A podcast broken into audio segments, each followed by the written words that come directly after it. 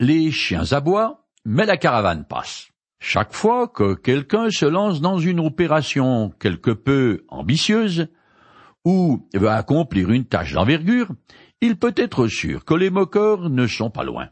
Et pire encore, il y en aurait aussi qui, ayant le diable au corps, feront leur possible pour leur mettre des bâtons dans les roues. C'est à se demander si l'apparition de tels troubles faits n'est pas un surmoyen d'évaluer le bien fondé du projet. Esdras et Néhémie sont des hommes à la trempe d'acier, qui se sont tous deux lancés dans des chantiers pharaoniques. Esdras a reconstruit le temple de l'Éternel, et Néhémie a réussi de convaincre les colons juifs rapatriés en Palestine de reconstruire la muraille d'enceinte qui protège Jérusalem contre les envahisseurs et qui avait été détruit par les Babyloniens. L'ouvrage est bien engagé et la moitié des fortifications est déjà en place quand les ennemis héréditaires d'Israël présents dans le pays prennent note avec rage de ce projet qui se concrétise sous leurs yeux. Alors, furieux, dans un premier temps, ils se moquent des Juifs, mais comme ils obtiennent le même résultat que s'ils avaient donné un coup d'épée dans l'eau, ils changent de tactique et montrent les dents. Si tous les chiens qui aboient ne mordent pas, il en est d'autres qui ont l'écrou acéré et n'attendent que le bon moment pour s'en servir. Il semble que les menaces des ennemis des Juifs ont réussi à stopper la reconstruction des murailles de Jérusalem pendant quelque temps. Cependant, Néhémie a su faire face en adoptant la bonne attitude qui est louer le Seigneur et parer aux événements, ce qui a permis aux Juifs de poursuivre leur travail. Je commence à lire le chapitre 4 du livre de Néhémie dans la version du Semeur. Lorsque Sambala, Tobia, les Arabes et les Ammonites et les Asdoniens apprirent que la restauration des murailles de Jérusalem progressait, et que les brèches commençaient à être obsturées. Ils se mirent très en colère.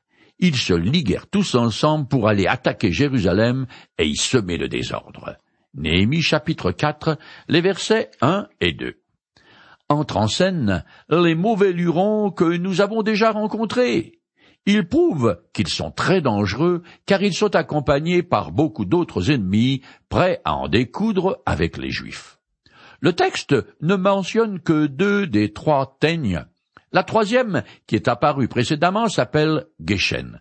C'est lui qui a excité les Arabes du Sud contre les Juifs. Comme Sambala est probablement le gouverneur de la Samarie, il compte des soldats sous ses ordres. De plus, il a réussi à enrôler les habitants d'Asdod, l'une des cinq principales villes de l'ancienne Philistie située le long de la Méditerranée. Ces Asdoniens sont maintenant mobilisés contre le projet de Néhémie. Troisièmement, la teigne, Tobia, a rassemblé les Ammonites qui habitent la rive est du Jourdain pour s'opposer aux Juifs. Les Arabes, les Philistins et les Ammonites sont des ennemis héréditaires d'Israël, auxquels on peut maintenant aussi ajouter les Samaritains. Jérusalem est donc entourée de toutes parts par des troupes armées. Cependant, ces populations étant toutes sujettes aux Perses, elles ne peuvent pas faire la guerre à une autre province de l'Empire de manière organisée.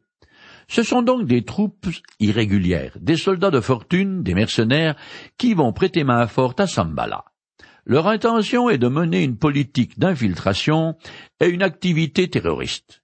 Le moins qu'on puisse dire est que la balance penche fortement contre les Juifs. Je continue le texte.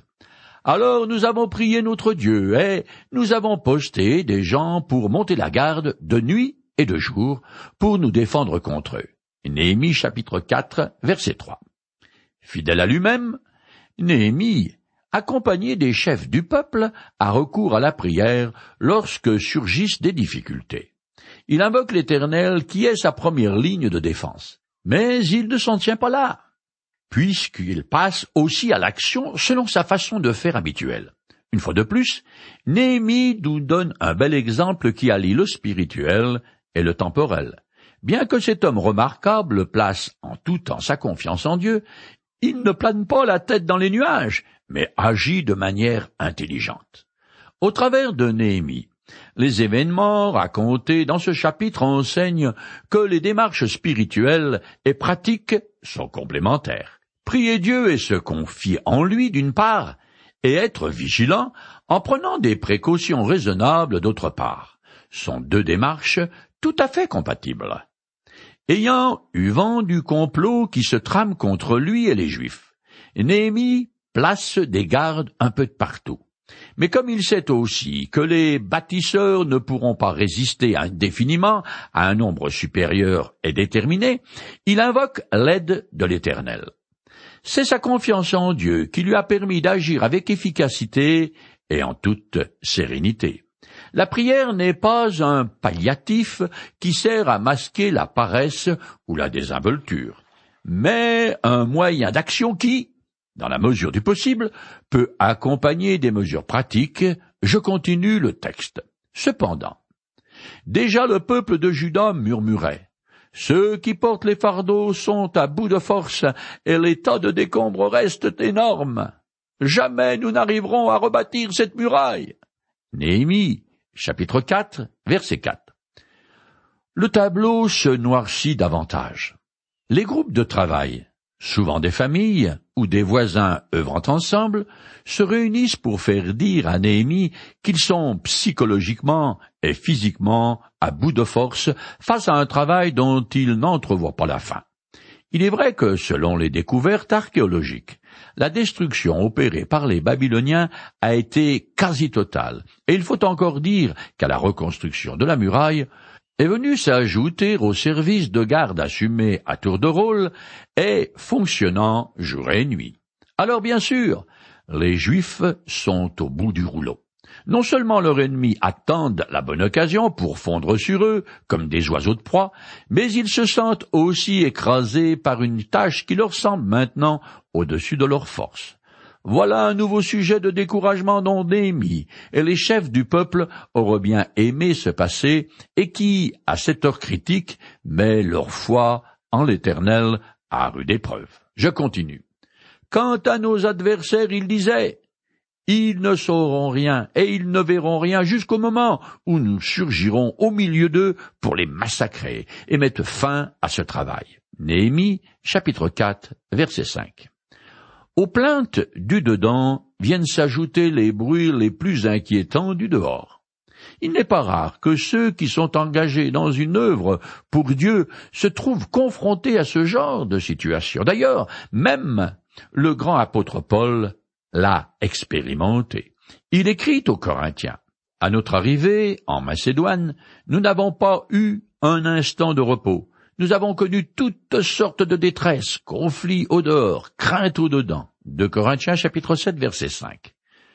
Tout ça pour dire que la situation des Israélites est plutôt critique. Je continue le texte. Les Juifs qui habitaient parmi nos adversaires vinrent dix fois nous avertir de ce qu'ils préparaient. De tous les lieux où vous vous tournerez, disait-il, ils viendront contre vous. Néhémie chapitre 4 verset 6. Les Juifs qui habitent les villes de Tekoa, Gabaon, Jéricho et d'autres qui sont extérieurs à Jérusalem informent régulièrement ceux qui reconstruisent les murailles de ce que trame leur ennemi. Dans un sens, il est utile que le service de renseignement fonctionne à plein. Mais d'un autre côté, ces nouvelles contribuent encore davantage à décourager les bâtisseurs qui doivent peut-être se dire À quoi bon tout ça? Je continue. C'est pourquoi je mis des gens en place en contrebas derrière la muraille. Aux endroits découverts, je les postais groupés par famille et armés d'épées, de lances et d'arcs. Après avoir tout inspecté, je m'adressais aux notables, aux chefs et au reste du peuple. N'ayez pas peur d'eux. Pensez au Seigneur qui est grand et redoutable, et combattez pour vos frères, vos fils et vos filles, vos femmes et vos maisons. Néhémie, chapitre 4, les versets 7 et 8. Néhémie ne se laisse pas démonter parce qu'il a foi en Dieu. Il connaît parfaitement l'histoire de son peuple d'Israël, et sait fort bien que l'Éternel est intervenu maintes et maintes fois en sa faveur pour le défendre contre un ennemi supérieur en nombre. Il a donc confiance que Dieu va se manifester d'une manière ou d'une autre. Il n'empêche que, je ne lui envie pas son rôle, car sa tâche Il doit interrompre la restauration des murs et transformer ses maçons en soldats. Il choisit alors de les grouper en familles, ce qui inclut les femmes et les enfants et les vieillards, c'est-à-dire les personnes les plus vulnérables. Mais en agissant ainsi, les bâtisseurs soldats qui ont constamment leurs proches sous leurs yeux savent aussi qu'ils sont sous leur protection, ce qui les motivera à combattre avec courage. Pensez au Seigneur qui est grand et redoutable, est probablement le cri de ralliement. Avant toute nouvelle bataille, l'empereur Napoléon rappelait à ses soldats, sur le point de partir au combat, le souvenir d'une victoire précédente. Et peu de temps avant de quitter ce monde, l'apôtre Paul tourne aussi les regards de son disciple Timothée vers le ciel en lui disant Souviens-toi de Jésus-Christ, ressuscité d'entre les morts, descendant de David, conformément à l'évangile que j'annonce. De Timothée, chapitre 2, verset 8, je continue le texte. Lorsque nos ennemis apprirent que nous étions informés et que Dieu avait aussi déjoué leur projet, nous sommes tous retournés à la muraille, chacun à son travail. Néhémie chapitre 4 verset 9. Une fois que ces groupes terroristes ont su que les Juifs connaissaient leur plan et étaient décidés à se défendre, ils ont réalisé qu'ils ne pouvaient plus compter sur une victoire finale. Alors, pour l'heure, ils ont abandonné leur sinistre projet. Mais pendant cette vive alerte, le travail a dû être interrompu. Je continue. Mais à partir de ce jour, la moitié de mes serviteurs faisaient le travail, et ceux de l'autre moitié, vêtus de cuirasses, étaient armés de lances, de boucliers et des arcs. Et les chefs se tenaient derrière tous les gens de Juda. Néhémie chapitre 4 verset 10. Jusqu'à là, l'escorte personnelle de Néhémie est occupée à la restauration des murailles. Mais à partir de maintenant, la moitié d'entre eux est en armes et sur le qui-vive, prêts à défendre les travailleurs qui seraient attaqués par surprise. Ce groupe armé est renforcé par les chefs du peuple qui font la ronde et qui sont eux aussi prêts à intervenir en cas de besoin. Je continue. Ceux qui étaient occupés à rebâtir la muraille et qui portaient ou chargeaient des fardeaux travaillaient d'une main et tenaient une arme de l'autre. Chacun des bâtisseurs avait son épée attachée à sa hanche. C'est ainsi qu'il bâtissait. Un homme se tenait à mes côtés, prêt à sonner du corps. Je dis alors aux notables, aux chefs et au reste du peuple, le travail est considérable et s'étend sur une grande distance. Nous sommes dispersés loin les uns des autres, le long de la muraille. Rassemblez-vous autour de nous à l'endroit où vous entendrez le son du corps, et notre Dieu combattra pour nous. Néhémie, chapitre 4, les versets 11 à 14. Le climat de guerre règne sur le chantier. En un instant, au son du corps, toutes les épées sortiront de leurs fourreaux. Tous ceux qui travaillent à la restauration des remparts de Jérusalem sont polyvalents. Ils sont d'abord bâtisseurs, mais en un clin d'œil, ils peuvent se transformer en guerriers. Ceux qui cherchent des matériaux, des roches et du mortier sont évidemment les plus exposés au danger puisqu'ils doivent s'éloigner du chantier. Pour cette raison, ils ne portent leur fardeau que d'une main, tandis que de l'autre, ils tiennent une arme. En y réfléchissant, je me dis que cette façon de procéder a forcément dû ralentir la progression des travaux. Mais ils n'avaient pas le choix. Quant aux maçons qui montent les murs, ils travaillent bien avec les deux mains, mais ils portent aussi, eux, une arme à la ceinture. Cette image d'accomplir une tâche pour Dieu tout en étant sur le sentier de la guerre se trouve dans le Nouveau Testament. Mais dans le domaine spirituel, je cite le passage clé écrit par l'apôtre Paul.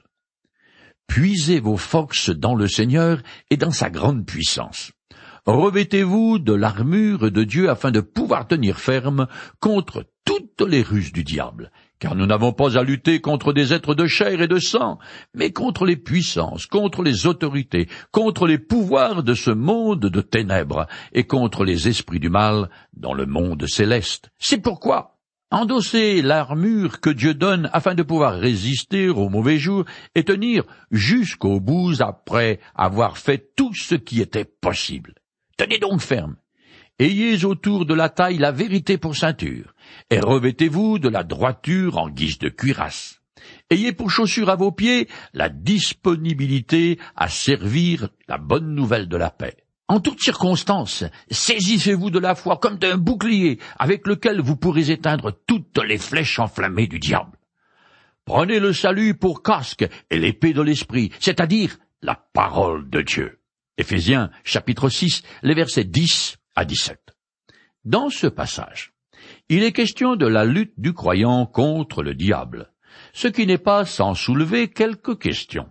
Ce sinistre personnage fait une entrée très remarquée dès les toutes premières pages des Écritures. Peu de temps après semble-t-il que l'Éternel ait placé Adam et Ève dans le jardin d'Éden.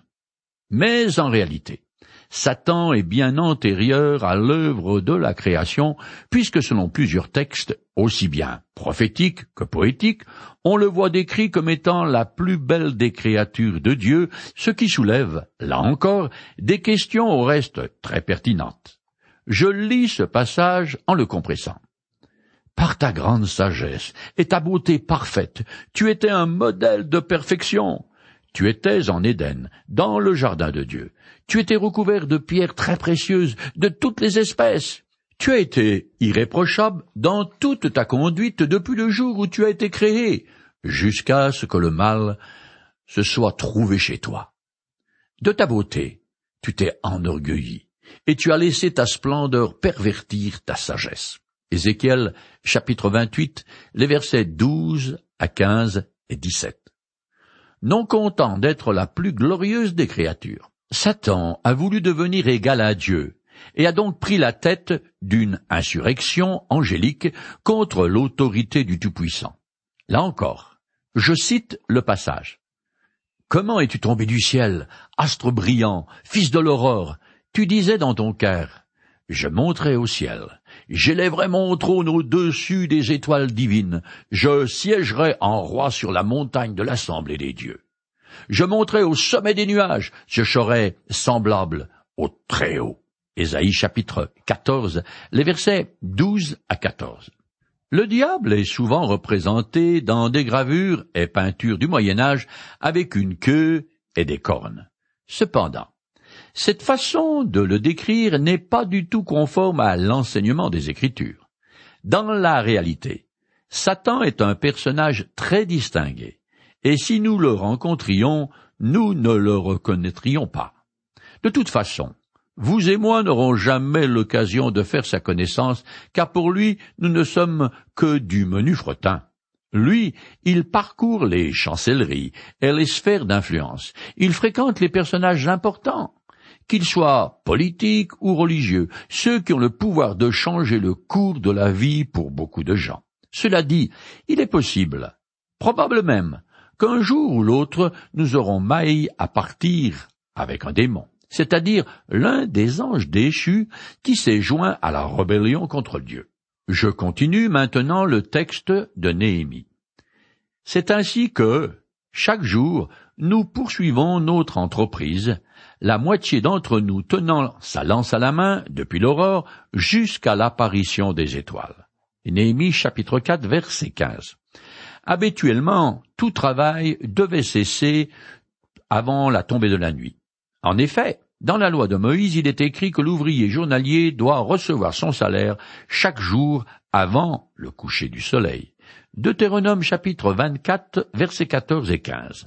Ce détail que nous donne en passant Néhémie montre que les bâtisseurs ne s'accordent guère de repos, ce qui témoigne leur zèle au travail.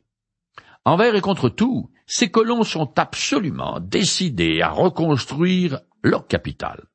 Je finis ce chapitre 4. Durant cette période, je dis encore au peuple, que chacun passe la nuit dans Jérusalem avec son collaborateur. Ainsi, nous pourrons monter la garde pendant la nuit et poursuivre le travail pendant le jour. Ni moi, ni mes proches, ni mes collaborateurs, ni les grands de mon escorte nous ne quittions nos vêtements, chacun gardait son arme à portée de la main. Néhémie chapitre 4, les versets 16 et 17. Les gens des localités proches de Jérusalem qui font le voyage aller-retour matin et soir sont désormais tenus de rester en ville la nuit pour prendre leur tour de garde et être disponibles en cas d'attaque. De plus, Néhémie et son entourage donnent un exemple d'extrême vigilance puisqu'ils ne dorment que d'un œil et le doigt sur la gâchette pour ainsi dire. Néhémie a décidément le sens pratique, ce qu'il a déjà montré plusieurs fois.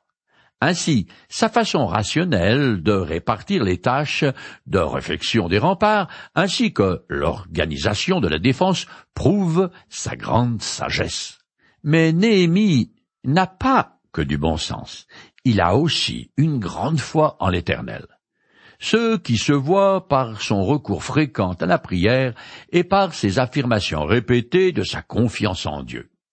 C'est très caractéristique de sa dévotion alliée à un grand courage et à la capacité de motiver ses compatriotes explique comment, malgré les sérieux problèmes qu'il rencontre, il réussira la construction des murailles de Jérusalem. Néhémie me rappelle un verset du livre des Proverbes qui dit Mets ta confiance en l'Éternel de tout ton cœur, et ne te repose pas sur ta propre intelligence. Cherche à connaître sa volonté pour tout ce que tu entreprends, et il aplanira tes sentiers. Proverbe chapitre 3, les versets 5 et 6.